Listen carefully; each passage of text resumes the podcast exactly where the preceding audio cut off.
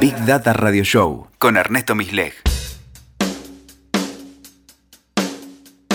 Hola, bienvenidos al episodio número 41 de Big Data Radio Show. Los que nos trajo aquí son los datos en nuestro BitToker.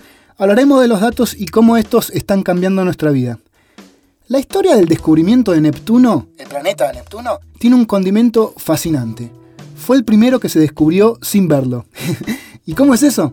En astronomía existe un fenómeno llamado perturbación, que corresponde a la modificación que experimenta el movimiento de un astro a lo largo de su órbita como consecuencia de la atracción ejercida por astros próximos.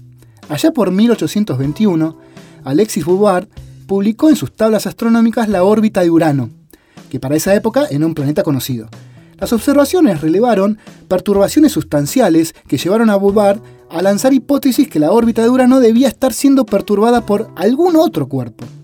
A los pocos años, otro astrónomo calculó la órbita de un octavo planeta en función de las anomalías observadas en las órbitas de Urano. La historia tiene algunos chismeríos dignos del intrusos de la época. Astrónomos y matemáticos franceses e ingleses peleándose por el crédito, uno que se arrogó el hallazgo, ocultó documentos, fraudes, nacionalismos, envidias.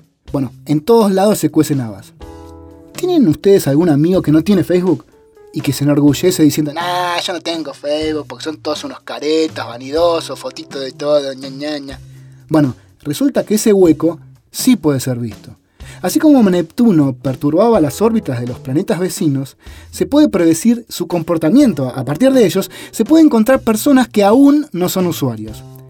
Che, ¿quién es este de rulos que aparece siempre en las fotos que subís, festejando los goles o en el asadito post partido? Facebook sabe que existe una persona importante en, tu vida que no tiene perfil. Bueno, che, dejen a Juan Carlos en paz en su ostracismo virtual Miren, el tema es más complejo. Un día recibís una invitación de amistad con la foto de Juanca, lo aceptás y decís, bueno, al fin, Rulo, saliste de la cueva. Luego te llega un chat pidiéndote guita. Le respondés, le decís, mirá, este, te lo doy el jueves en la canchita. No, que hubo un accidente, que es una urgencia. Bueno, le depositas unos miles, caíste.